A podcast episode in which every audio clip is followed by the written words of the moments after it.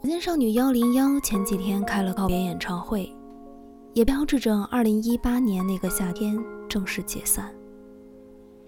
选秀节目这两年逐渐增多了很多，但神奇的是，无论选秀节目名字、类别，甚至是花样，千变万化，不变的总是在总决赛之后，媒体文章里面会把二零零五年湖南卫视超级女声比赛拉出来。已经时隔十五年了，那档节目不管是在收视率上，还是知名度、传播上，一直都是稳坐第一。也怪，毕竟那年的夏天真的是燃爆了全国，甚至到了全世界。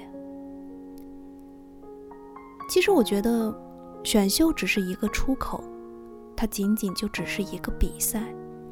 比赛结束后，你的人生要怎么走？这才是你的路。比赛结果就好比是大学毕业，都说名校有优势，那它的优势也仅仅的在于你跨进公司里的敲门砖。进去之后如何发展，不是你秉着名校的 title 就能够成功的。所以火箭少女正式解散，其实也标志他们每一个人的路也是自己开始。每一个人的规划都已经有了自己的想法，接下来就真的是那一句：“我们江湖再见。”